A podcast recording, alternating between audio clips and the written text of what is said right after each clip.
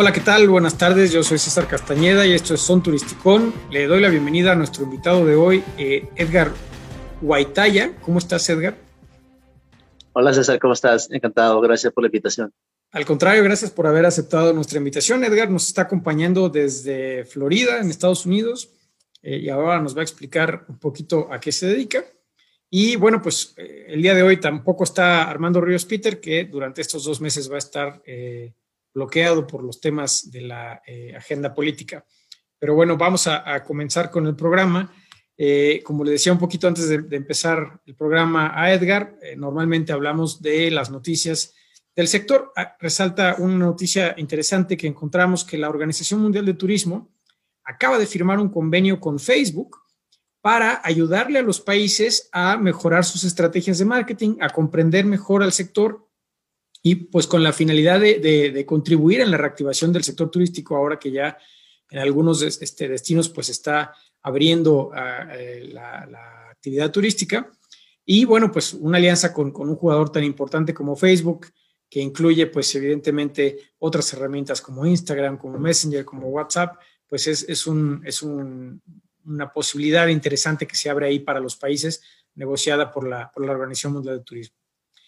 Y bueno, la otra, la otra noticia que, eh, que queremos comentar es que se eh, publican a través de la eh, encuesta de confianza del consumidor del INEGI, las expectativas para viajar en México se ubican en su mejor punto desde abril del año pasado Todavía estamos por debajo, evidentemente, de las cifras del 2019, pero bueno, pues se, observa ya una ligera recuperación. Había habido una pequeña baja por ahí, febrero sí fue un mes de nuevo muy difícil, pero parece que marzo y abril pintan, pintan un poco mejor, por lo menos para el mercado nacional, que pues en el caso de los países grandes como México, como Estados Unidos, como Canadá, por, pues mientras no estén todavía los viajes internacionales funcionando, por lo menos la gente sí empieza a hacer ya viajes a nivel, a nivel local. Y bueno, pues después de haber comentado este par de noticias, me gustaría eh, presentar a Edgar, darle el espacio a Edgar para que nos platique. Primero, eh, ¿qué haces allá? ¿Qué haces en Estados Unidos? ¿En dónde trabajas? Creo que es un sector muy interesante del que vamos a hablar el día de hoy, el tema de los cruceros, y que nos comentes pues un poquito la perspectiva que ustedes, que ustedes tienen de este tema. Sí, gracias. Bueno, ante todo, reiterar pues el agradecimiento por, por hacerme partícipe de, tu programa, de tu espacio. Eh, y nada, pues eh, te cuento, les cuento brevemente a ti, a tu audiencia. Em, yo soy nacido en, en, Lima, Perú. Eh, soy peruano. vine a Estados Unidos en el 98 y he llegado, llegué a la ciudad de Miami. Y bueno, desde entonces, desde el 98, soy residente de, de la Florida esa es la ciudad que, que, mi, segunda, mi segunda casa, ¿no? Como, como tú sabes, en, en, en, Miami, Florida específicamente, pues están las, las tres casas eh, matrices de, de, los cruise lines, ¿no?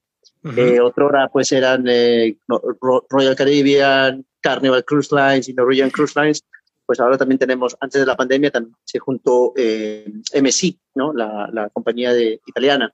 y bueno, eh, empecé con, con, con, las compañías de crucero en el 2000, quiero decirte en el 2001, a finales del 2001, después del, del 9-11. Eh, y empecé con Royal Cruise Line trabajando en el, puerto de Miami y el verano siguiente, porque era, era, todavía estaba yendo a la escuela, así que era mi, mi trabajo part-time, vamos a decir, mi trabajo de medio tiempo, ¿verdad? Y luego me junté con, con Royal Caribbean y desde ahí empecé una relación con ellos profesional que ha durado más o menos por, por 15 años. Hasta o sea, prácticamente desde que saliste de la escuela te has dedicado a este sector de los cruceros. Sí, sí, sí. El otro día, el otro día estaba conversando con, con mi familia y, y siempre me, me, me, como, anécdota, no estábamos hablando y eso, y me decían que siempre tenía una afinación al mar, porque siempre, como viví, el, Lima está en, en, el Pacífico, ¿verdad? Uh también este, vivía en otro puerto que se llama Puerto Pacasmayo, que está al norte de Perú. También me la paraba todo el tiempo en la playa, todo el tiempo en el mar. Entonces, venir aquí a Miami y he hecho carrera, he hecho carrera en, la línea de crucero, ¿no? Y, y sí, es. Eh, es. irónico, pero es cierto. 15 eh, años he trabajado en, en, trabajé en, Royal Caribbean y, ahí me he desempeñado en, muchas, muchas áreas, entre ellas pues este, operaciones portuarias, que es la, la que más tiempo le dediqué, eh, y después he estado un poco también de logística y también he hecho este project management eh, y he tenido la oportunidad de a través de esas posiciones viajar y hacer proyectos a través de, de, cómo se llama de la, compañía de, las cuatro marcas que representaba que, en ese momento pues eran Human Tour, Royal Caribbean, Celebrity Cruise Lines y Asamara. he trabajado en, cuatro continentes y este viajar, ¿no? Viajar que es que es para mí algo que a mí me, apasiona mucho, me, encanta mucho, ¿no? Yo creo que a mucha gente también le gusta descubrir cosas nuevas, descubrir este, culturas nuevas, eh, toda esa magia pues que, que, envuelve, ¿no? Te enamora. Y nada, eh, después de eso eh, terminé la etapa con, con, con Royal Caribbean y, y, pasé a trabajar para, pasé al otro lado, pasé de ser este cliente y, y pasé a ser el proveedor.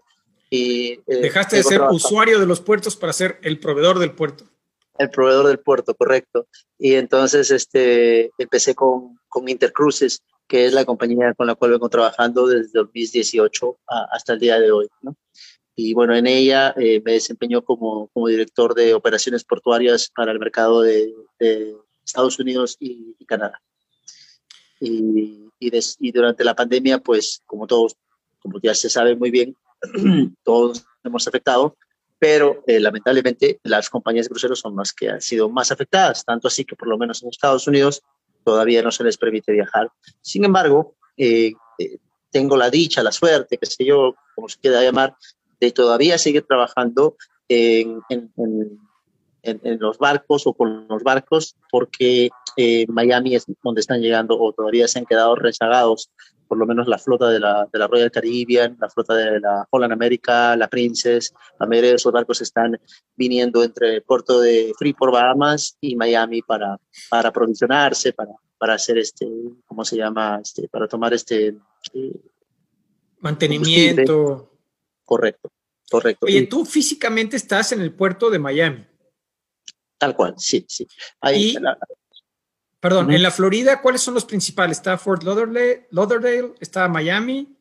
Correcto, tenemos, tenemos dos puertos principales. Obviamente, el, mayor puerto, el más conocido, es el puerto de Miami como tal, que está en, el, en el centro de la ciudad, ¿no? Y, este, y el otro es el puerto de Fort Lauderdale, que está como unos 45 minutos más o menos al norte de la ciudad de Miami. Eh, después tenemos el, en, el estado de la Florida como tal, tenemos este, otros puertos también que son, que son de cruceros. El siguiente, el que le sigue es el, el, puerto Cañaveral, que está a 45 minutos de Orlando, por lo tanto, pues es la conexión entre Disney World eh, o Disneylandia y, y, y, Puerto Cañaveral. cruceros? Eh, ahí es donde está la, la casa matriz de, de, Disney Cruises, ¿no? y bueno, y después tenemos el puerto de Tampa también, que es muy importante. Eh, y después ya tenemos otros puertos menores que ya no necesariamente son puertos bases o puertos turísticos, pero que especialmente durante la pandemia se utilizaron para que los barcos se alberguen mientras se, se sabía qué es lo que iba a pasar después. Uno de esos puertos fue el puerto de Jacksonville. Entonces se escuchó hablar que está al norte de la Florida, ¿no? Es un puerto típicamente carguero, pero en su determinado momento Norwegian Cruise Lines estuvo, eh, eh, puso ahí como más o menos seis barcos. Eh, y, bueno, lo hizo como por dos, tres meses más o menos, hasta que bueno, ya decidieron sacar la flota y, llevarla para otro lado. Eh, después otro puerto también que, que, es muy importante, ese sí es netamente turístico, eh, antes de la pandemia se, se, usaba mucho, es el, puerto de Key West, ¿no? Pero el puerto de Key West antes de la pandemia, los, los eh, ciudadanos de, de, Key West eh, estaban en contra de, los cruceros, por alguna razón. Algunos de los ciudadanos estaban en contra de los cruceros. Después de la pandemia, con la negativa, con, con la estigma tan negativa que se le ha puesto a los cruceros, pues votaron para, para restringir las visitas o el número de pasajeros que los, que los, que los barcos pueden traer por día. Ah, o sea, tiene un problema de overtourism. La, gente ahí local está en contra de, la llegada. Fíjate que con la pandemia, en algunos lugares, sobre todo en Europa, donde se quejaban este, demasiados turistas, ahora que no están llegando los turistas y que no hay dinero, que no hay este, derrama económica, que están cerrados los restaurantes, que muchos negocios que el, el habitante local disfruta de su existencia, pero que sobreviven gracias a que los turistas les consumen, está cambiando un poquito la dinámica. Sí, sin duda, En algunos lugares donde hay demasiada saturación hay que repensar la forma de hacer turismo, pero también muchas opiniones que estaban muy, muy en contra de que ya tenemos demasiados turistas, pues ahora dicen, bueno, no, mejor sí que vengan tantitos porque de plano se acabó el trabajo, ¿no? ¿Verdad, no? Sí, es que a veces no, no bueno, creo que es, es cuestión de la naturaleza humana, no apreciamos lo que tenemos, ¿no? Por ejemplo, se imaginaba que iba a pasar esto. No, no, nadie. Yo, yo, me acuerdo que en diciembre del 2019 hubo un ejecutivo de la, de la Celebrity que es amigo mío, que, que, jugamos en el mismo equipo de fútbol y eso, eh, me, me, estaba comentando ya, me estaba diciendo, esto es, esto es la catombe, ¿no? Esto, esto va a cambiar el, el mundo de los cruceros. No decía el mundo como tal, porque tal vez él no se lo imaginaba, pero sí él estaba claro de que esto iba a afectar la industria de manera cataclísmica. Vaya que, vaya que tuvo razón, sí. muchísima razón. Eh, yo no, no podría decirte en este momento qué es lo que va a pasar con, con, con los cruceros eh, en Estados Unidos, eh, mucho más a nivel global. Lo que sí te puedo decir con certeza, que creo que es algo lógico, que todos los que estamos metidos en esto, pues lo, lo tenemos ya en, en, en, la cabeza, es que no va a ser lo mismo ni va a ser igual. ¿no? Claro. De una manera u otra va a cambiar. No, y como bien lo dices, eh, o sea, sin duda, la economía en general ha sufrido, el sector turístico en particular ha sufrido mucho, pero específicamente el sector de cruceros creo que ha sido de las industrias, porque aparte es un, es un alto riesgo. Por ejemplo, los aviones, si, si bien bajó muchísimo la, la, la, tasa de ocupación de pasajeros, disminuyó, por, por lo menos los aviones pudieron seguir andando, algunas aerolíneas lograron convertir y hacer más carga y menos pasajeros. Este, algunos destinos han seguido abiertos, entonces ha, ha habido todavía eh, movimiento. Pero el tema de los cruceros, que es exclusivamente de leisure, pues ese se paró por completo. Y aparte me acuerdo al principio de la industria, perdón, al principio de la crisis, eh, en las listas de, de, personas contagiadas, habían tres, cuatro países y un crucero. Sí, el, el, el Diamond Princess en Japón, sí, sí me acuerdo. Sí. Que estaba claro, puesto como país, ¿no? Como Tantos país. casos. Pero es que el, la, el estigma tan negativo que se asocia hoy en día, ¿no? Con, con este, con los cruceros y, y, tener esa, esa capacidad de poder este, transmitir enfermedades tan fácilmente o ser, o ser vías de conducto ¿no? Eh, para, para transmitir enfermedades, pues es, es, es, algo que la industria como tal va a tener que trabajar muy duro. Eh, estos departamentos de marketing van a tener que hacer mucho trabajo para, para de alguna manera otra pues hacer que la gente se olvide de eso. Porque mira, por ejemplo, hoy en día no tenemos que ir muy lejos. Estás en un restaurante, estás en el parque, estás en un lugar público y alguien estornuda. ¿Qué es lo primero que se te viene a la cabeza? Sí, todos. Aunque no lo quieras pensar, ¿verdad? aunque, aunque sea un, un, un, simple estornudo, ¿no? ¿Qué es lo primero que se te viene a la cabeza? Exacto. Entonces, exacto. Entonces, hasta que esa, hasta que eso no, no, no se despeje, hasta que eso no pase, eh, pues lamentablemente es, es, cosa de la naturaleza de nosotros, ¿no? Humana, Pero sí. mira, perdón. Adelante. Una de las cosas que mencionaste, que, que, que me parece muy importante recalcar y, y, y, me gustaría elaborar un poquito en eso, es, es cuando comparas, por ejemplo, los, los, los, la, la, industria de los, de los, eh, de los aviones, ¿no? Eh, el transporte que, que, o lo, lo que representan los aviones para una economía, ¿vale? A ver, ¿qué representa, qué representa una, una aerolínea para, para una economía moderna? ¿Puede subsistir? Eh, ¿Conoces alguna, ¿Conocemos alguna economía moderna que pueda subsistir sin, sin transporte aéreo? No, ¿verdad? O sea, es una necesidad más que cualquier otra cosa. Entonces, los gobiernos eh, van a hacer o van a dar facilidades a este tipo de servicios porque entienden de que son servicios que son necesarios. En el caso de los cruceros, lamentablemente, es un placer y es un lujo y queda ahí. Por eso es que también no se le da la prioridad que también se le ha dado a los hoteles o a los, o a, los servicios de, de, transportación aérea. Y, y, ahí está el gran problema. ¿no?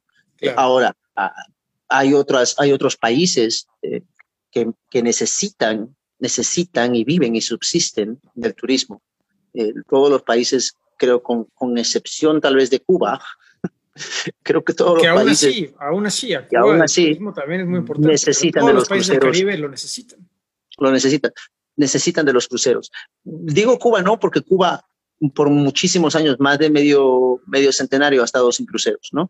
Eh, pero en cambio los otros que están en, en, esa región necesitan de los cruceros precisamente porque, porque viven de eso, ¿no? Claro, es, es, una, es, una, es, una, es una fuente importante de ingreso porque ellos no tienen otros recursos naturales. Tienen la gente que viene en avión, la gente que viene en crucero. Ya está. Igual que las islas del Mediterráneo, ¿no? Malta, Chipre, dependen también de, esta actividad. Exacto, sí.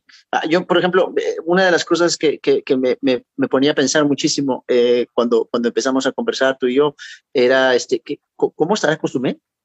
Porque eh, hasta donde yo sé, Tulum está muy bien, porque tienen los vuelos que llegan y van. Cancún, los vuelos que llegan y van de Estados Unidos, todo el mundo está yendo para allá, igual que en la, República Dominicana, igual que en las Bahamas, que se han abierto para que ya no podían, ya no podían aguantar más.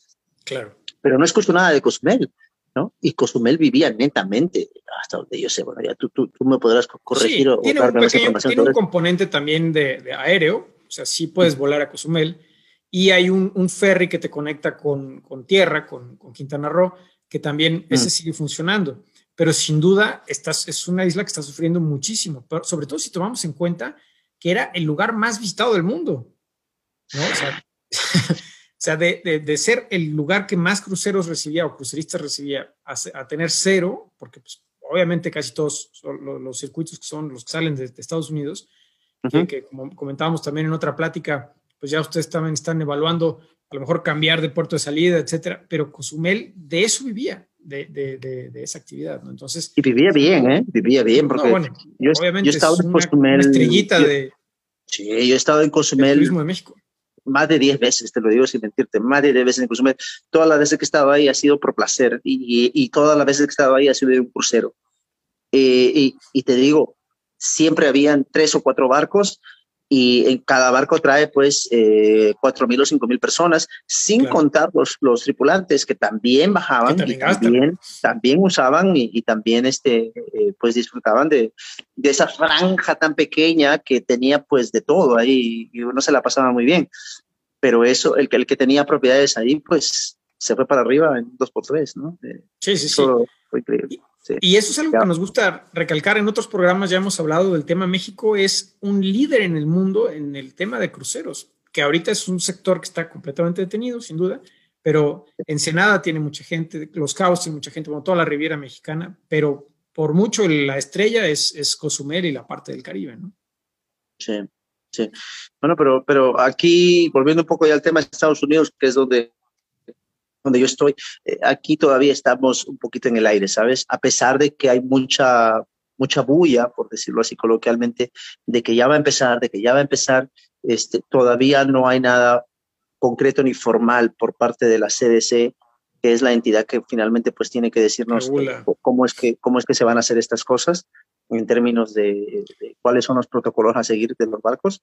Eh, todavía no tenemos ninguna confirmación. O sea que estamos en el aire, en otras palabras, ¿no? Sí, hay muchas conversaciones. Perdón, para mí esto, esto me, me, me, hace pensar una pregunta eh, que, aunque como bien dije al principio, no, todo el sector turístico ha sufrido mucho. Conozco pocos, si no es que ningún caso en el que de plano no haya nada de actividad. Por ejemplo, los hoteles en muchos estados, en muchos países, lo restringieron a 20% de ocupación, 30% de ocupación, ¿no? Dependiendo del semáforo. México está, cada estado tiene un semáforo diferente. Algunos ya están en 50%, etcétera. Pero en el caso, en su caso, pues no, no, no vas a sacar el barco con, con 10% de pasajeros. Entonces, eh, ¿cómo hacen las empresas para hacer su planeación cuando no tienes todavía un, un horizonte para tu toma de decisión? Que si te dicen, si ya te hubieran dicho en diciembre o en noviembre o en enero del 2022, no importa ya te organizas, ¿no? Ya puede a lo mejor empezar la caja a sonar, ¿no? Por gente que reserve para esa fecha. Pero como no la hay, ¿cómo hacen?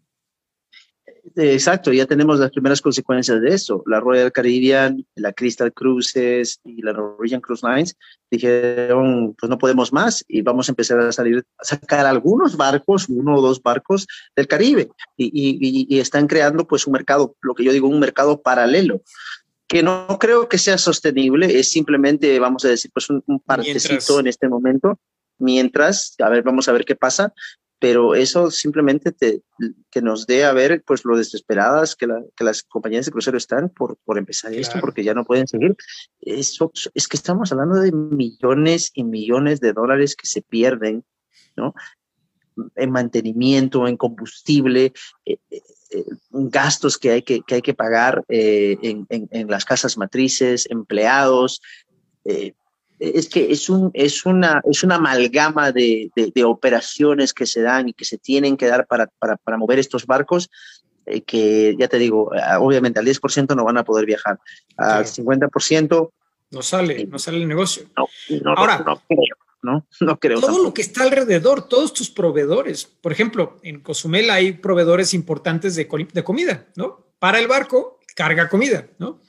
O en otros puertos, a lo mejor el que te vende el agua y el que recibe las aguas negras. En otros, porque realmente son ciudades enteras, son poblaciones, pues todas las necesidades que genera el, el habituallar a, a, pueblos enteros, como son los cruceros, ¿no? Son prácticamente ciudades enteras flotantes y que también pues están viendo ese impacto, ¿no? Todos esos proveedores pues se quedaron sin su clientela y este, ya ni se diga las armadoras, las armadoras de barcos que también tenían como una planeación en el tiempo, vamos a entregar cinco barcos en 2021 o siete en el 22, etcétera, pues eso está también detenido, ¿no? ¿Qué, qué es lo que va a pasar con, con, todos esos proveedores que por el momento pues dejaron de, de, de, tener a su cliente, ¿no? Claro, bueno, una de las cosas que ha pasado es que se han, se han descartado los, los barcos más viejos, ¿no? Ya muchos de ellos se han mandado a la, al, al junkyard, como decimos en inglés, pero no sé cómo sería en español, donde los mandan a que los, eh, los, los desarmen todos y ven, los vendan por partes, ¿no? Eso, eso ya, se, ya se ha dado y creo que, porque las, las compañías de crucero todas las personas que están metidas en este negocio, pues entendemos de que el, el, volumen no va a estar ahí cuando regresemos. Y va a tomar, va a tomar un tiempo para que, para que regrese el mismo volumen, ¿no? la misma demanda. Eh, lo otro que, que, ha pasado es en, en referencia al, a, a, las órdenes que ya estaban hechas o los contratos que ya estaban firmados para, para seguir construyendo más cruceros. Y, y, y había, me acuerdo un, un, artículo antes del, había, había una cifra récord que habíamos llegado, creo que si no fue así en el, en el 2000, en el 2017 o el 2018 la mayor cantidad de cruceros eh, eh, que habían salido nuevos en el mercado, ¿no? Era una cifra completamente récord y ya se estimaba que para el año 2025 íbamos a tener otra cifra récord porque, porque los, los libros ya, las órdenes ya estaban hechas hasta el 2025. Eh, no, no tengo mucha visibilidad, no, no, te, no te, podría eh, argumentar sobre eso porque eh, ya estamos hablando ya pues de, de, de problemas contractuales, legales, con, con, las yardas. Sé que hay una yarda que ha quebrado, eh, una yarda en, en, en Alemania, creo que era del grupo Genting, si no me equivoco, y ha cerrado por, por, lo de la pandemia. De han habido otras yardas, como por ejemplo la yarda de Bilbao, donde se estaba haciendo el, no, no de Bilbao, perdóname, el de, Vigo, donde se estaba construyendo el, el barco este de Ritz Carlton, el primer, el primer megayate que, van a, que han sacado, que van a sacar, este, prácticamente quebró y bueno, la Ritz Carlton la tuvo que comprar, ¿no? O sea, sacar la flota, si se quiere decir así. Y, han habido historias como estas y, y, que se siguen dando. Mira la historia de, de, de Virgin, ¿no? Tienen claro. un barco ya hecho, nuevecito, y hasta el día de hoy ha ya ha pasado casi 18 meses y no han podido salir, no han podido subir ni un solo pasajero. Y, no, y son inversiones gigantes, son inversiones eh, enormes que obviamente tu planeación financiera ya está completamente desfasada. ¿no? Ya, exacto. Esperabas la, Virgin tiene un, una terminal aquí en Miami que está construyendo, ya la, la, la, la tiene financiada, ¿no? O la tenía financiada y, y ya, ya el, hace como cuatro o cinco meses empezaron a construir la terminal en el puerto de Miami solamente para la Virgin, ¿no? para la Virgin Cruises. Así que imagínate eh, eh, la cantidad de dinero que están invirtiendo y todavía no han podido ni siquiera ver ingresar nada. Centavos. No, y luego la otra, la otra cosa que creo que todas van a tener que hacer, eso sí es obligatorio, forzoso, porque todos los estudios apuntan a que la gente no quiere descuentos, la gente lo quiere es que le dé certidumbre de limpieza y, y, y, que no se va a contagiar, ¿no? Eso, eso ha creado otro mercado para otros proveedores, los claro. de la salud, las de la salud, ¿no? Porque Exacto. antes no había, ¿no? Antes del 911 y después del 911, ¿qué fue lo que pasó? Se creó un mercado Todo más robusto para, para toda la toda la seguridad, ¿no? Más arcos de seguridad a bordo, más control, todo eso eh, se, se expandió, ¿verdad? ¿Qué ha pasado ahora? ¿O qué está pasando ahora con la pandemia? pues ahora eh, la, las, los centros médicos eh, a bordo de los barcos se han expandido, ¿no? Este, hay hay una o dos camas UCI a bordo eh, y obviamente pues el, el, testing que se tiene que dar a diestra siniestra y eso es un mercado, eso, es una oportunidad para, para proveedores eh, que, que, están metidos en esa industria de capitalizar en, en, eso y lo están haciendo en este momento. Ahora, ¿cómo va a evolucionar eso de aquí a dos, tres años? Pues ya veremos yo creo que lo de las máscaras no se va para ningún lado y, creo que lo de lo de lo, lo de las lo de la, las los los centros médicos a bordo pues seguirán evolucionando. Eh, ya el espacio, ya eh, el espacio ya lo tienen. Eh, lo único que tienen que seguir haciendo es pues, este, poner más máquinas, ventiladores y ese tipo de cosas. Ah, el otro día estaba conversando con, con, unos compañeros que están en, metidos en lo que es la parte de ingeniería, la parte de la, de, de la construcción de los barcos, y me estaban comentando de que la inversión que se ha hecho hasta ahora para, por ejemplo, la ventilación de la nave. Eh, más o menos para hacerlas individuales, de manera tal de que no, si es que una persona está enferma en una cabina, no transmita a través del aire a las otras cabinas. Entonces, imagínate cambiar todo el sistema de aire. Es una inversión gigante. Es que, es que es increíble. Es que. Claro, claro.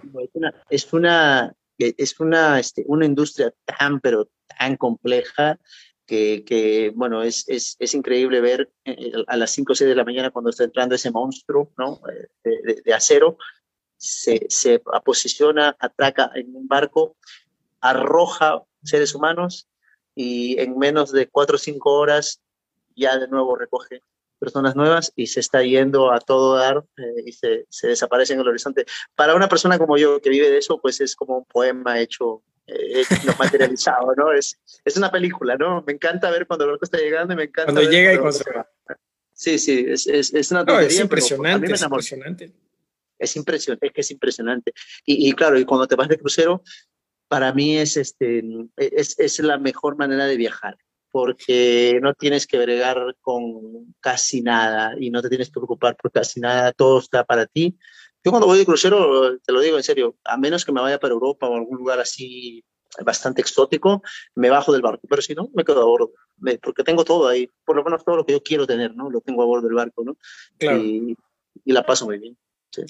Pero, y, otra pregunta, eh, ahora, ¿cómo van a cambiar los protocolos? Porque evidentemente, supongamos un, un caso específico, ¿no? Tú subes una, un montón de pasajeros a un barco en la Florida, y empieza a parar en diferentes islas, incluido Cozumel, incluidos diferentes lugares.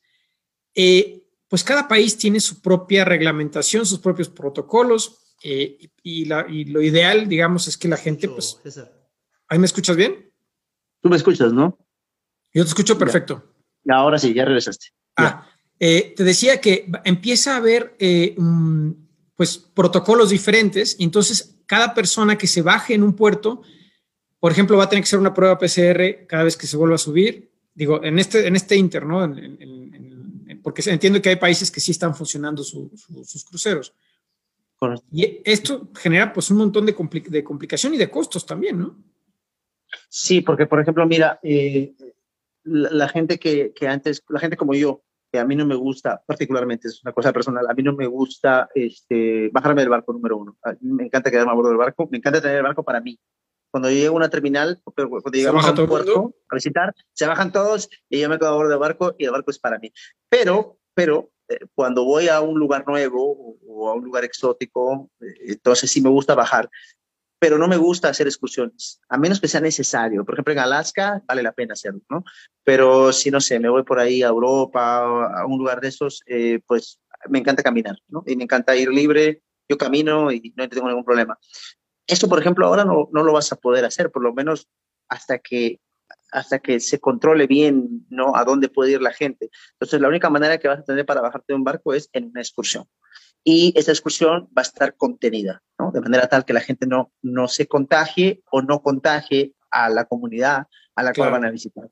Eh, tuvimos ya como referencia una familia que, un grupo, personas que se salieron de, un, de, una, de una excursión que estaba, no sé si fue en Grecia o en Italia, no me acuerdo en este momento, de la, MS, de la, de la MSI, y, y, no los dejaron subirse al barco, porque se salieron de, de, la burbuja. Lo planeado. Sí, exacto, se salieron de la burbuja y ya pues eh, estaban propensos o, o estaban en peligro de, contaminar de nuevo el barco, ¿no?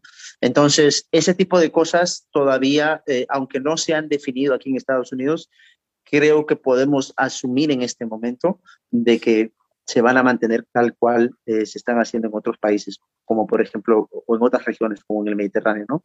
Eh, así que eso, lo de las máscaras tampoco creo que vaya, vaya, a ir a ningún lado, creo que todo el mundo va a ir con máscara.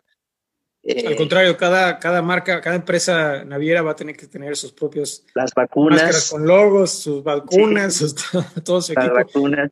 Por lo que antes era un dicho, la rueda lo que antes era un pequeño gabinete del doctor, ahora va a ser todo un equipo de, de salud a bordo, ¿no?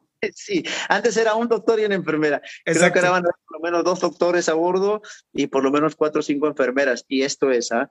Pero una de las cosas de que, por ejemplo, em, eh, que, va a suceder es el, exigir que los pasajeros que sean mayores de edad de 18 años para arriba estén vacunados antes de subirse a un barco, por ejemplo. Eso es algo que ya la, la, la, Royal Caribbean lo está exigiendo a sus, a sus pasajeros, ¿no?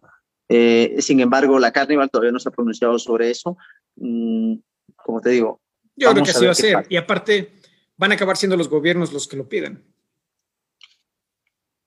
Aquí en Estados Unidos las cosas se manejan de una manera tal que no me sorprendería que, que no lo pidan por una cuestión de, no violar los derechos individuales de cada persona, ¿no? O sea, no, no, no lo sé, por, ahí no lo tengo claro, pero, pero habiendo vivido aquí mucho tiempo, como te digo, no me sorprendería si eso fuese así. Pero yo creo que lo más natural y lo más, lo más lógico es que sí lo exijan. Así que vamos a ver qué pasa. Sí, vamos a ver qué pasa. Oye, y me comentabas también fuera del aire, este, por ejemplo, lugares como, digo, obviamente la, la economía de Estados Unidos pues, es una de las más diversificadas del mundo, pero lugares como Alaska tienen la misma situación que muchos destinos de aquí, ¿no? Que pues para ellos sí es bien, bien, bien importante que vayan los cruceros. Sí, sí, para ellos es muy importante que el turismo se abra, pero ayer eh, están en peligro de perder el, el, segundo verano consecutivo, lo cual es nefasto. Que dura como dos fines de semana. porque ponte a pensar, pues eh, ellos solamente tienen cinco meses y cuatro meses al año donde se puede navegar por esa región, por esa zona, eh, porque todo lo demás, eh, los demás años ya no se, no se puede visitar ahí, ¿no? O sea, a menos que pues vayas a una excursión a... Con un rompehielos. Una exploración, una cosa así, exacto, ¿no? pero, pero, pero no, ellos sí están en peligro de, perder por segunda vez consecutiva, por segundo año consecutivo el, el año, ¿no? Si, si ¿no? si no se resuelve esto ya, ¿no? como te decía, eh, hay cosas que, que, se habían hablado antes de, del, del, fin de año y eso todavía no se ha dado. Entonces, o todavía ni siquiera se está hablando de eso otra vez. Em, tiene, tiene, que haber, tiene que haber un, tienen que haber simulacros y tiene que haber una certificación, se entiende, de parte de CDC para, para dejar que este barco pueda, un barco tal o cual pueda navegar, en Estados Unidos. Todavía no tenemos nada de eso. sí, el año pasado a estas fechas decíamos, bueno, vamos a ver para el verano, para Navidad, ya pasó el verano, ya pasó Navidad, ya pasó Pascua y seguimos aquí. Y seguimos aquí, sí. Esperando el momento, ¿no?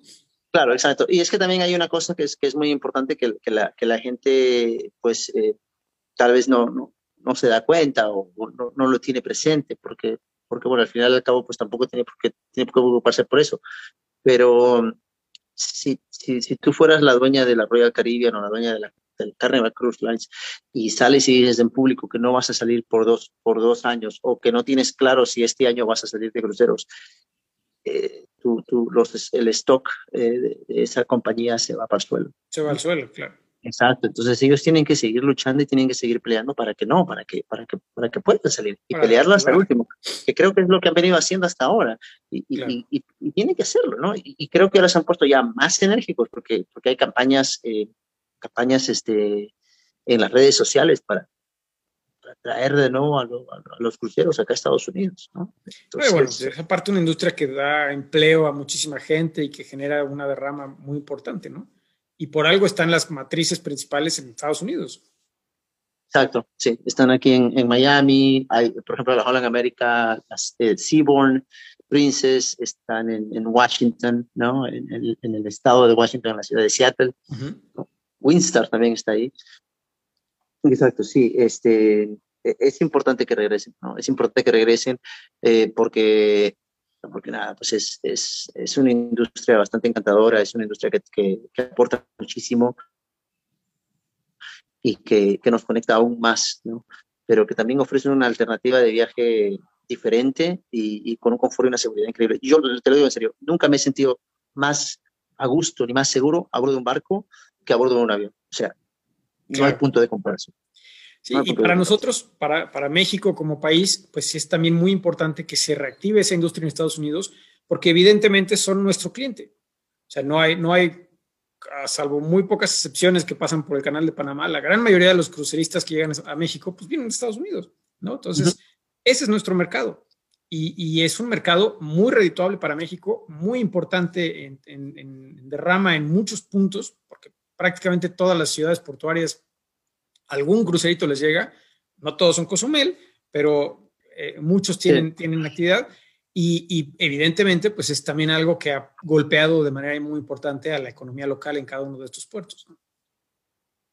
Claro que sí, muchísimo, porque por ejemplo también es una ventana, por ejemplo a mí me ha pasado muchas veces que he ido de crucero a, en Europa, eh, ya sea en el Báltico o en el mar Mediterráneo, y me ha encantado ese país. A mí, por ejemplo, me encantó mucho la primera vez que visité Italia, lo visité, lo visité por barco. y luego regresas. Y regresé en avión y me quedé claro. ahí dos semanas, tres semanas, ¿no? O sea, es la manera más segura de ver si algo te va a gustar o no. Ahora, he visitado otros lugares que la verdad que me he quedado así como que nada, no. Aquí no voy a regresar. Aquí no, Exacto, aquí, sí. aquí no pasa nada, ¿no? Muchos apuestan, muchos, por ejemplo, desarrolladores inmobiliarios, eh, desarrolladores de second homes y personas retiradas, todas estas comunidades que hay en toda la, ribera del Pacífico, por ejemplo, de México, justamente esa era una de sus principales fuentes de clientes. ¿no? Bajaban 4.000, 5.000 eh, posibles clientes de un crucero, algunos conocían el destino, otros pocos, otros un poco menos recibían la información de su desarrollo y eventualmente dos o tres o cuatro o cinco se volvían clientes inmobiliarios del lugar, ¿no? Se volvían a lo mejor residentes este, temporales o permanentes en ese lugar gracias justo a que quien toma un crucero por el Pacífico de México, pues tiene la posibilidad de comparar a, a, ver cómo es Los Cabos, cómo es Ensenada, cómo es La Paz, cómo es Mazatlán, cómo es Vallarta, cómo es Manzanillo, cómo es Huatulco. Ah, pues me gustó Huatulco, ¿no? Y se vuelve una persona que a lo mejor adquiere una propiedad o regresa en avión como turista, etcétera, ¿no? Y, y esa ventana, pues ya, ya no está, ¿no? Era una gran vitrina. Eh, eh, es la, creo que es la mejor vitrina, porque no hay esa presión, no es que te la jugaste en ese lugar, no, no, no, en ese lugar vas a estar solamente unas cuantas horas, si te gusta, bien, y si no te gusta, pues no pasa nada, te subes al barco y te vas. Así es. Es, una, es, es la ventana perfecta, es la ventana perfecta, pues no hay ningún tipo de compromiso, no hay ningún tipo de presión, te puede gustar, no te puede gustar, te puede intrigar, no te puede intrigar, está bien, y lo mismo pasa con las islas del Caribe. Las islas del Caribe que dependen al 60-70% de su economía del turismo. Eh, a veces es difícil que alguien diga, oh, yo voy a tomar un avión para exclusivamente visitar Turks and Caicos ¿no? o, o Barbados. o, sí. Pero en un crucero ah, pues te incluye Barbados, Aruba, pa, pa, Ah, pues ya te das una idea de qué es cuál y a lo mejor una en particular te gustó mucho y regresas en avión, ¿no? Entonces, sí. sin duda son, son, son vitrinas extraordinarias.